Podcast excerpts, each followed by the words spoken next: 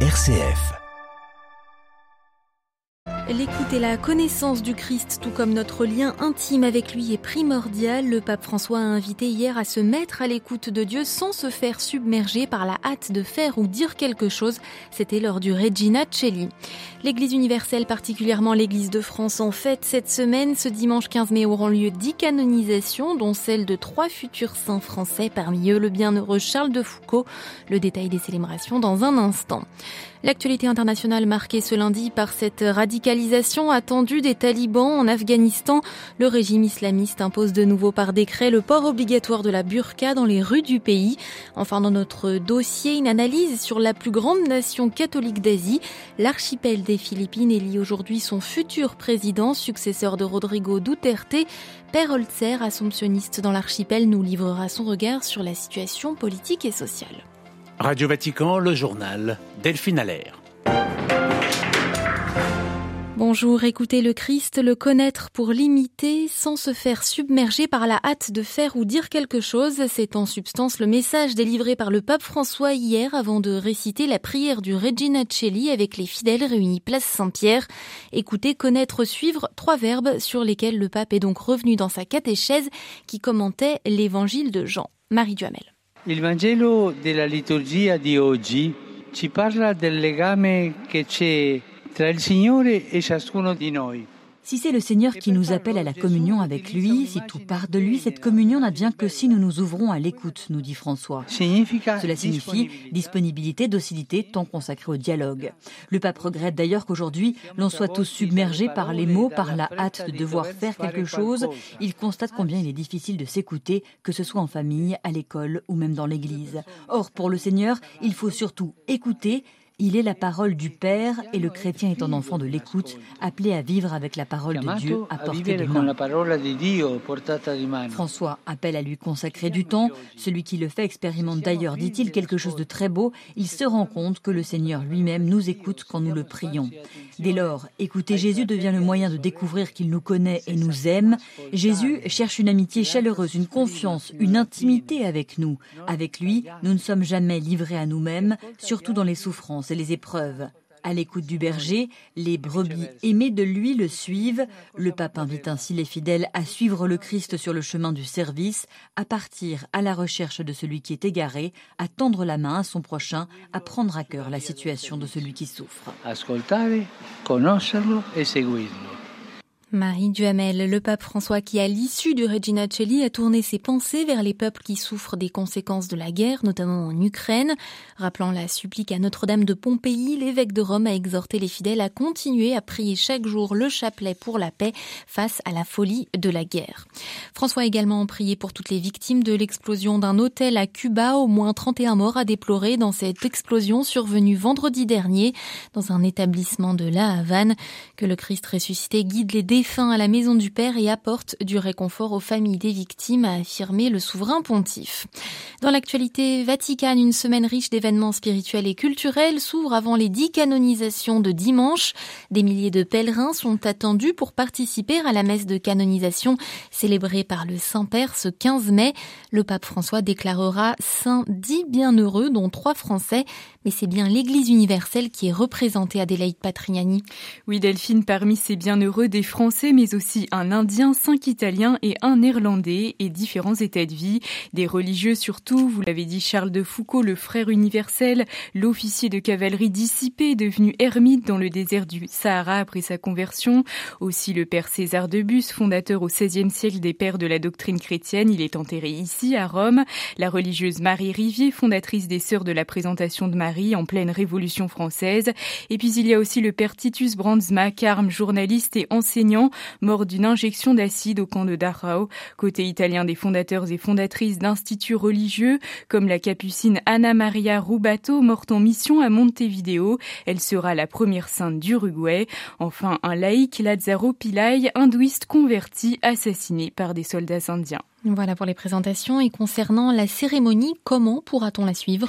Eh bien Delphine, pour ceux qui sont à Rome, la place Saint-Pierre ouvrira dès 7 heures du matin. Il faudra un billet pour y accéder. La messe commencera à 10 heures. Elle sera retransmise en direct avec commentaires en français sur notre chaîne YouTube et notre page Facebook et diffusée aussi sur les ondes de nos radios et télévisions partenaires. Et si vous êtes dans la ville éternelle, n'oubliez pas le riche programme de découverte des futurs saints français. Messe, conférences, expositions, tout cela commence et tous les détails sont à retrouver sur notre site vaticannews.va. Merci beaucoup Adélaïde Patrignani. À la une de l'actualité internationale, ce 9 mai, le défilé militaire prévu à Moscou pour célébrer la victoire sur l'Allemagne nazie en 1945. L'occasion pour le Kremlin d'en faire une démonstration de force afin de galvaniser les troupes à la peine en Ukraine. Au 75e jour de guerre, Vladimir Poutine doit prononcer un discours très attendu. L'Ukraine où 60 civils ont péri selon Kiev dans le bombardement d'une école ce week-end dans la région de Lugansk. Le métropolite Onufre de Kiev qui a profité hier du jour de la victoire du 8 mai pour réitérer à Vladimir Poutine ses appels à instaurer un couloir humanitaire dans la ville martyre de Mariupol. Il est le primat de l'église orthodoxe d'Ukraine, dépendant du patriarcat de Moscou. Euh, du côté des sanctions, le G7 réuni virtuellement hier a décidé un sevrage progressif du pétrole russe. Au niveau de l'Union européenne, des négociations se poursuivent en dès ce début de semaine entre États membres pour lever les obstacles au projet d'embargo européen sur le pétrole russe freiné par la Hongrie. De son côté, le président français se rend aujourd'hui en déplacement à Strasbourg et Berlin. Objectif en ce 9 mai journée de l'Europe, relancer son engagement européen. C'est son premier déplacement à l'étranger depuis sa récente réélection. La burqa de nouveau obligatoire en Afghanistan. Les talibans ont publié un décret samedi en ce sens. Le texte va jusqu'à décrire le type de burqa jugé conforme, un vêtement long, noir, ample et épais. Cette décision est la dernière en date d'une longue série de mesures destinées à marginaliser les femmes. Emmanuel Derville. En instaurant l'obligation du port de la burqa, les talibans poursuivent leur effort pour faire disparaître les femmes de la sphère publique. Le décret, pris par le guide suprême le Mollah Akhundzada, ne se contente pas d'aborder la question du voile intégral, il précise que les femmes ne doivent sortir de chez elles qu'en cas de nécessité. Le régime théocratique a déjà interdit les écoles pour les filles, la possibilité pour les femmes de voyager seules et le passage du permis de conduire à Herat dans le nord du pays. Mais ce décret montre aussi que les talibans renforcent leur contrôle sur la sphère familiale afin de bâtir un régime totalitaire. Si une femme ne porte pas la burqa, son mari, son père ou son frère seront d'abord convoqués, puis jetés en prison en cas de récidive. S'ils sont fonctionnaires, ils seront suspendus. La communauté internationale ne cesse de demander aux talibans de respecter les droits des femmes s'ils veulent une reconnaissance diplomatique, des pressions que le porte-parole du régime Zabiullah Mujahid a rejetées en accusant le monde de vouloir empêcher l'Afghanistan d'appliquer la charia. New Delhi, Emmanuel Derville pour Radio Vatican. Dernière semaine de campagne avant les élections législatives ce dimanche au Liban. Ce scrutin marque la première échéance électorale pour l'opposition, née du mouvement de protestation inédit qui exigeait la refonte du système politique. De nombreux Libanais pourraient toutefois décider de ne pas aller voter en raison de la flambée des prix du carburant qui font de chaque déplacement un luxe que beaucoup ne peuvent se permettre. Les expatriés libanais d'emprunt de 50 pays ont eux déjà voté par anticipation hier. Un nouveau dirigeant pour Hong Kong après départ de Carrie Lam, un ancien policier, John Lee, a été nommé à la tête de la ville par un petit comité loyal au régime chinois. Chef de la sécurité de Hong Kong au moment des gigantesques manifestations de 2019, il avait supervisé la répression de la contestation. À Shanghai, Léo Sira.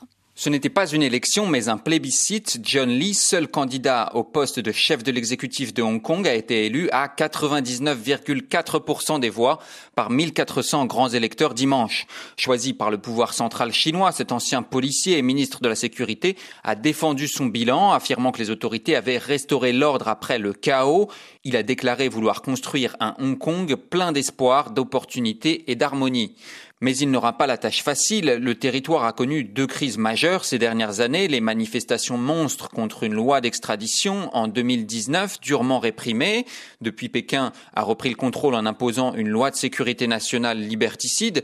Et l'arrivée du Covid en 2020 a achevé de contraindre Hong Kong puisque deux ans de politique zéro Covid extrêmement stricte ont été anéantis par une vague Omicron particulièrement meurtrière en février dernier. Le nouveau chef de l'exécutif, policier depuis ses 19 ans devra donc diriger un territoire à la fois sinistré économiquement et très divisé politiquement. À Shanghai, Léo Sira pour Radio Vatican.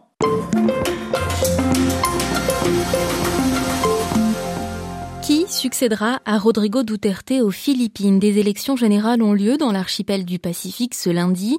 Après un mandat de six ans, l'actuel président ne peut pas se représenter. Parmi les favoris à sa succession, un nom bien connu des Philippins, Ferdinand Marcos Jr., le fils de l'ancien dictateur Ferdinand Marcos, qui s'est allié avec la fille de Duterte. Après une habile campagne sur les réseaux sociaux, il est crédité de 56% des intentions de vote. Leni Robredo, actuelle vice-présidente et farouche opposante de Duterte, est quant à seconde dans les sondages. En attendant, dans la plus grande nation catholique d'Asie, la population est toujours minée par les inégalités et la violence. C'est ce que constate le père Bernard Holzer, assomptionniste aux Philippines depuis 16 ans. Dans un premier temps, les gens étaient quand même assez silencieux, mais très vite, ils ont été euh, heurtés et choqués par la guerre contre la drogue, les exécutions euh, illégales qui se faisaient dans les rues et tous les matins, ben, on avait la liste de gens qui étaient abattus, soi-disant parce que c'était des dealers, parce qu'ils vendaient de la drogue, mais sans jugement, avec euh, parfois par la police, euh, parfois par euh, des groupes paramilitaires, etc. Donc cela, ça pesait très fort un sentiment de peur. Certains en parlaient, d'autres n'en parlaient pas de trop. Mais en même temps, il y avait cette question, c'était un homme fort au niveau de la politique internationale, ben, il se dégageait un peu des États-Unis. Après, il est allé un peu trop loin dans ses relations avec la Chine. Mais si vous voulez, le problème, c'est que le pays est, très divisé. Les gens sont très divisés par rapport à ça. Alors Ferdinand Marcos, le fils de l'ancien dictateur, est donné comme favori de cette élection présidentielle. Comment expliquez-vous ce retour en grâce? On veut un homme fort. Je crois qu'il y a à la fois un peu du machisme qui est derrière là. Ensuite, il y a quand même le populisme qui est très fort. Il y a le grand rêve de dire Marcos, première période, il a fait la grandeur des Philippines, mais il ne parle pas de l'endettement, il ne parle pas de la corruption, il ne parle pas des détournements de fonds et, tout ça. Il a refusé tout débat à la télévision, à la radio. Il a refusé un débat avec la vice-présidente. Donc les gens ne connaissent pas son programme. Comme en plus les gens sont peu euh, formés euh, politiquement, il y a peu de conscience politique, il n'y a pas euh, de conscience historique, donc c'est très difficile. Et puis, il y a le pouvoir des grandes familles, il y a des alliances des grandes familles politiques pour rester au pouvoir.